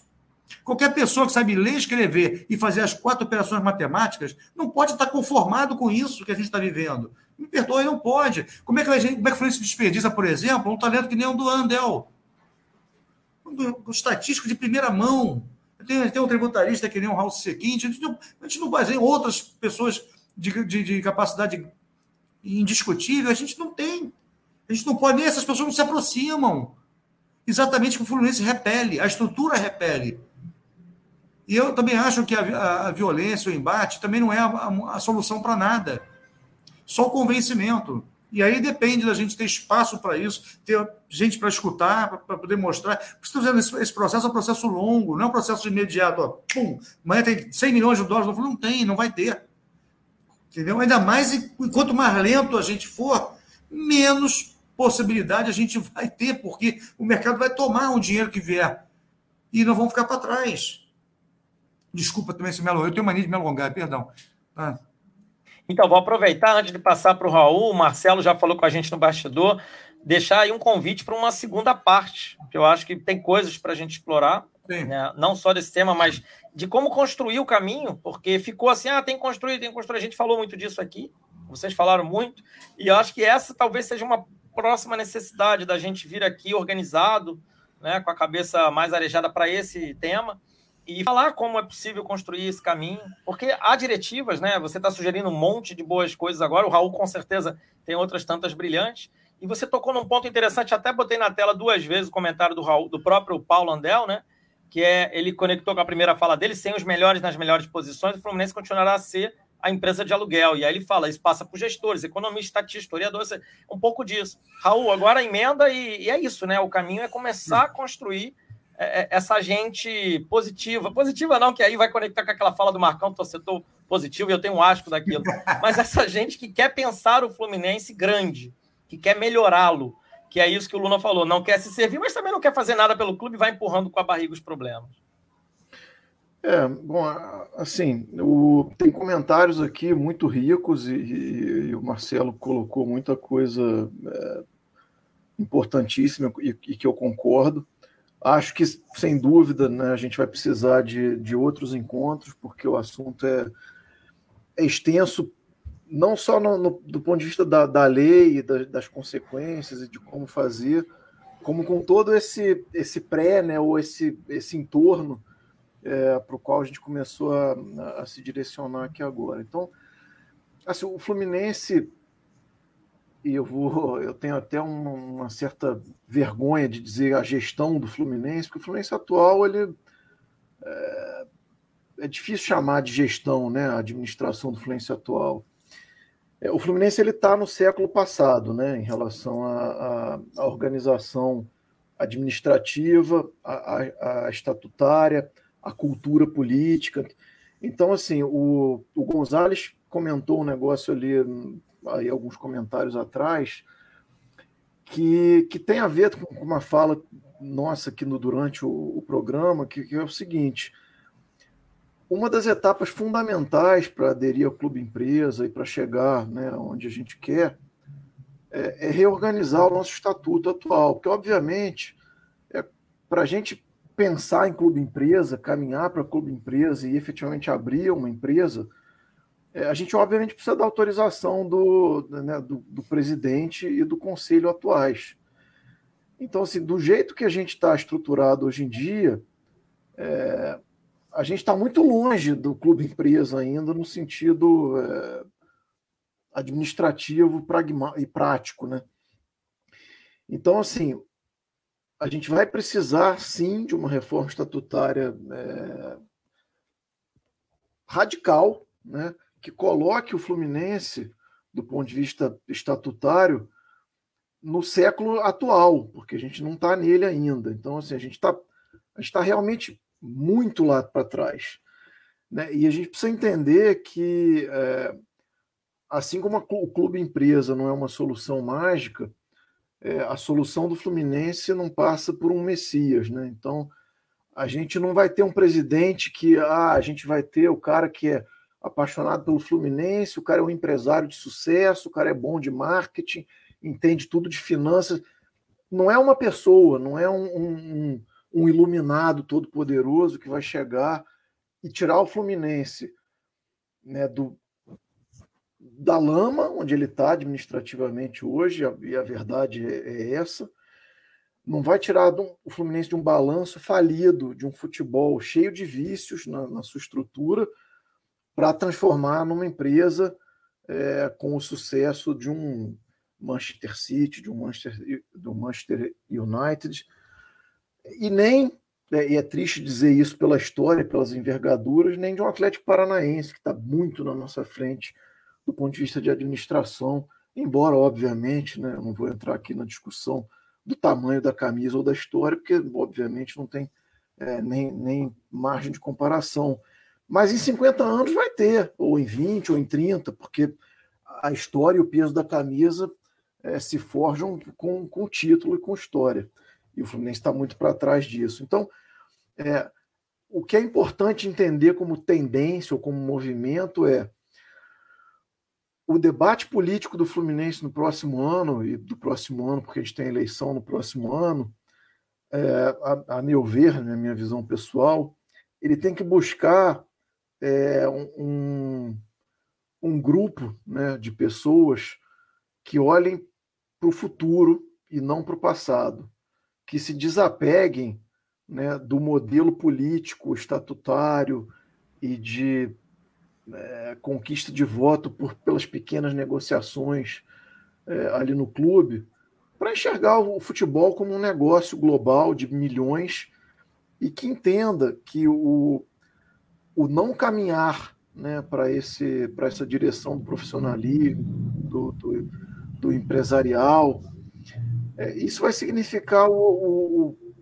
o caminhar para o ocaso, o caminhar para o fim do, do, do clube, é, como a gente enxerga hoje no nosso coração de clube grande.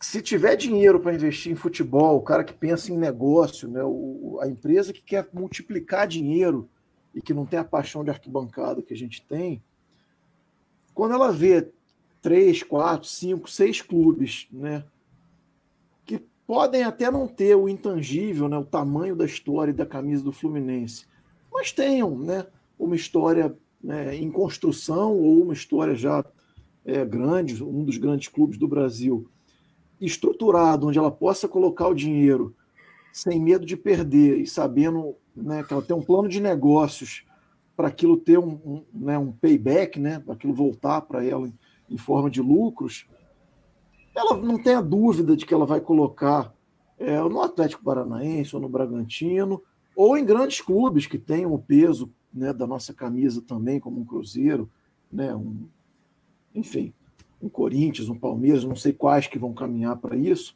mas muitos vão caminhar. Ele vai colocar o dinheiro nesses. E no que ele colocar o dinheiro nesse, gap vai aumentar tanto né, que o fato da gente não ter ido para o clube empresa por medo de, dar, de, de, de crescer, né, porque muita gente pode ter esse medo, e é legítimo, de, pô, eu vou entrar aqui num ambiente é, com muito mais regulação, com, com muito mais dinheiro, com muito mais é, deveres né, e, e, e consequências. É, a pessoa pensa a gestão atual e pensa isso, fala, essas coisas não conversam. Se a gente entrar no meio desses tubarões, a gente vai quebrar. Só que o negócio onde a gente está inserido, que é o futebol, vai estar no meio desses tubarões. E o fato da gente tá, ter tentado se proteger aqui no nosso cantinho vai levar a gente ao mesmo fim, que é não ter competitividade é, e, que, e quebrar também como competidor esportivo. Então, o caminho passa, né? É fácil falar, não é fácil né, montar, mas eu acho que até o caminho passa por enxergar e pensar o Fluminense para o futuro.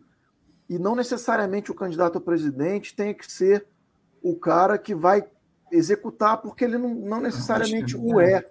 Ele vai montar uma estrutura, um time, né?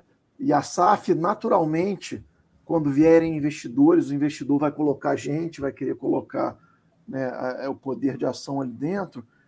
Então, o que a gente precisa buscar no, no processo político é, é o caminho para a modernidade, é sair do atraso, sair do clube feudo, sair do, do se servir do clube e servir ao clube, né? Então, é, sim, sim.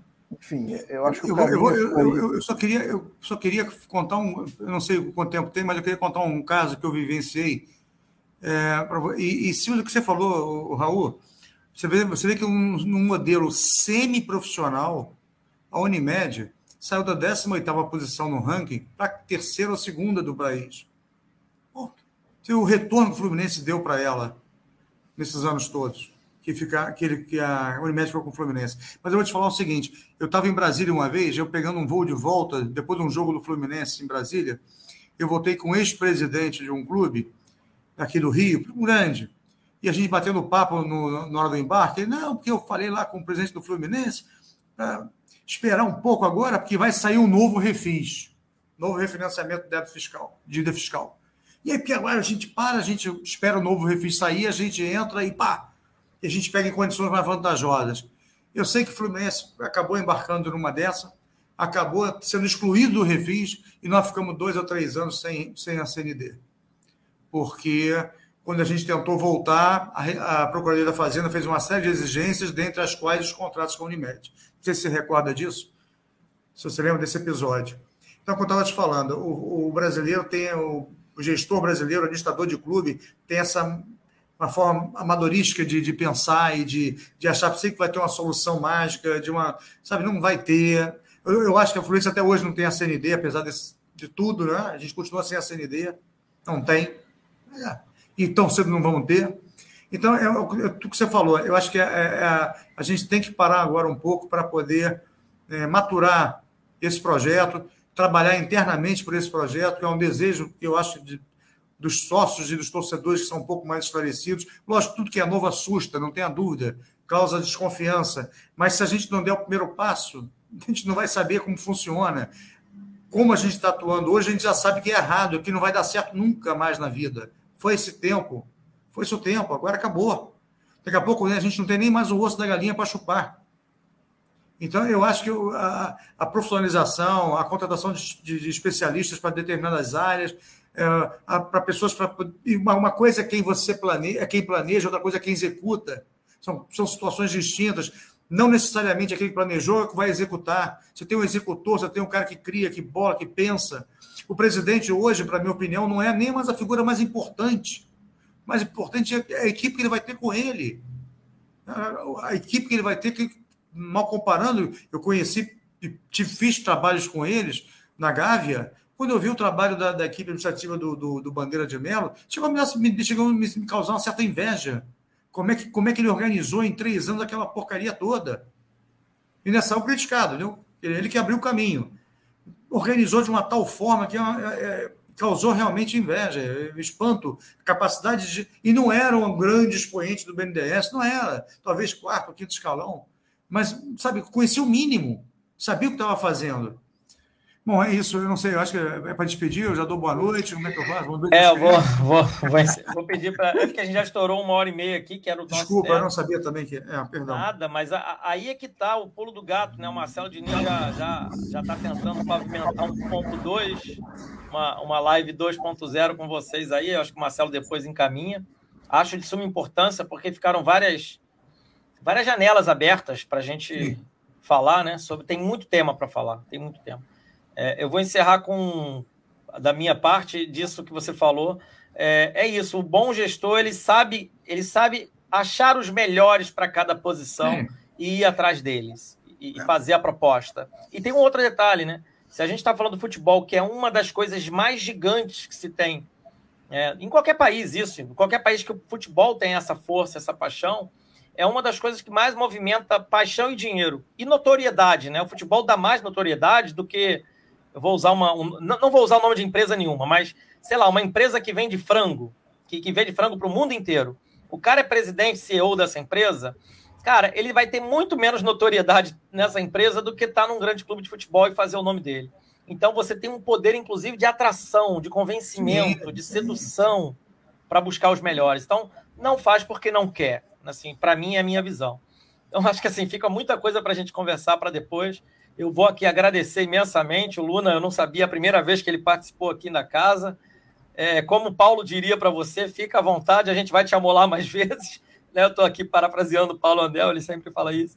E o Raul é dono da casa já praticamente, então não é, dispensa. É sócio, né? É sócio, é sócio, tá? sócio, sócio fundador, né? Sou, sou dispensa os grandes comentários. É, primeiro agradecer, então, mais uma vez, acho que foi de brilhantíssimo nível, melhor do que falar de alto nível, baixo nível, foi de um nível brilhante a discussão, a conversa. E tem muita coisa ainda para explorar, a inteligência de vocês, eu tenho certeza. Então, vou agradecer. Agora sim, faz um giro, vocês se despedem, dá o recado final e a gente fica em paz. Eu me despeço já por aqui. Valeu, galera. Bom, então vou, vou, começar, vou começar aqui. Então, agradecer de novo aí ao Diniz, Marcelo Diniz, pelo convite. É, agradecer a você, Edgar, aí, pela condução e Marcelo é, pelo debate. Foi um prazer né, te conhecer. É, basicamente, é, concordando com você, Edgar, acho que é, o assunto é é quase inesgotável, né? Então, assim, a gente teve aqui uma hora e meia, passou muito rápido, né? Parece que passou, passaram 15 minutos, mas é, tô, tô enfim, sempre à disposição para discutir o Fluminense, para principalmente para discutir é, o futuro do Fluminense. Talvez eu não, é, enfim, acho que as pessoas prefeririam, né, que a gente estivesse sempre discutindo, né, o campo, né, os, os gols, as táticas que é isso que faz a gente ser apaixonado por esse clube. Mas eu acho que essas discussões é, administrativas, financeiras ou de gestão, assim, um pouco fora das quatro linhas, elas são o, uma necessidade é, básica para a gente continuar tendo é, as quatro linhas é, de uma maneira competitiva. Então, é impossível a gente né, pensar o Fluminense para os nossos filhos, pensar títulos no futuro, sem falar desse tipo de coisa. Então, é, a gente tenta fazer um, é, numa, numa linguagem né, não muito técnica, é, para alcançar aí bastante o, é, maior quantidade possível de, de, de pessoas. É, mas é isso, acho que o Fluminense precisa pensar no, no futuro, precisa caminhar para um maior profissionalismo, precisa ter gente que olhe para frente é, e precisa de diálogo, como o Marcelo né, colocou, é, muito bem colocado né, há pouco tempo atrás. E infelizmente quem está no comando hoje não tem essa visão, não é aberto ao diálogo. Então a gente precisa estruturar sim, né, é, quem pensa o Fluminense diferente para para, enfim, concorrer nessa próxima eleição e, e tentar dar esses passos é, em direção a um futuro profissional. Obrigado aí, um abração e estou à disposição sempre. É, bom, eu vou dizer desculpa aí a minha, a minha, meu abuso em relação ao tempo, às vezes eu me perco. É, Marcelo Diniz, muito obrigado pelo convite. O Andel também, não é meu chapa, é meu amigo, não precisa nem falar. É, obrigado pela paciência. Você vê que uma, uma conversa dessa, por exemplo, é que a gente está sempre aprendendo, né? Aprendi algumas coisas aqui também, não tenho, não tenho dúvida quanto a isso. É, nas ponderações do, do Edgar, na, nas manifestações do, do, do Raul, sempre muito precisas. Algum, trouxe para mim informações importantes também a respeito dessa, desse, desse projeto, mas é, eu me despeço dizendo que a gente tem que dar um pouco mais de atenção às ideias novas, às novas propostas, aceitar as mudanças que têm que acontecer, que são inevitáveis. É, o Ademar Arraes ele já vem batendo nessa tecla há algum tempo em relação à necessidade da profissionalização, mas não essa profissionalização de discurso de campanha, mas a profissionalização mesmo, é essa que ele fala, que ele vem tentando é, trazer para todos nós. Enfim, eu converso muito com ele, mas é, eu, eu tenho esperança ainda de que, com 57 anos, que eu vou chegar aos 90 vendo um Fluminense novamente grande, forte, é, vendo um Fluminense competitivo nas primeiras páginas. E eu tenho certeza que isso vai acontecer porque uma hora a gente vai ter que acordar e uma hora nós vamos ter que assumir posições que nos reconduzam ao, ao patamar mais alto. Como a nossa história já passada bastante já para trás é, nos tinha em elevado em elevado, conceito. Agora, é preciso que haja diálogo realmente, isso é fundamental, é fundamental. É preciso que haja um entendimento entre todos, é preciso que se perceba que não dá mais para a gente continuar nesse modelo. Esse modelo está falido, está fracassado. Não estou dizendo, como o Raul também colocou, não é a salvação a, para a empresa, mas é uma esperança. Tá? E só depende da gente para dar certo. Então, eu queria agradecer. Boa noite para vocês. Quando lembrarem da minha existência e se lembrarem, me convidarem, aqui estarei. Ah, com certeza vai. A galera aí, o Marcelo, vai te amolar com certeza para vir mais vezes. Então, tá é isso, gente. Muito agradecido. Espero Obrigado, que tenha enriquecido para muita gente esse, essa nossa conversa, nosso debate. E segue. Como o Raul falou, é um assunto quase infinito. Sim. Sim. Boa noite, até já. Boa noite, gente. Forte até abraço. Até já.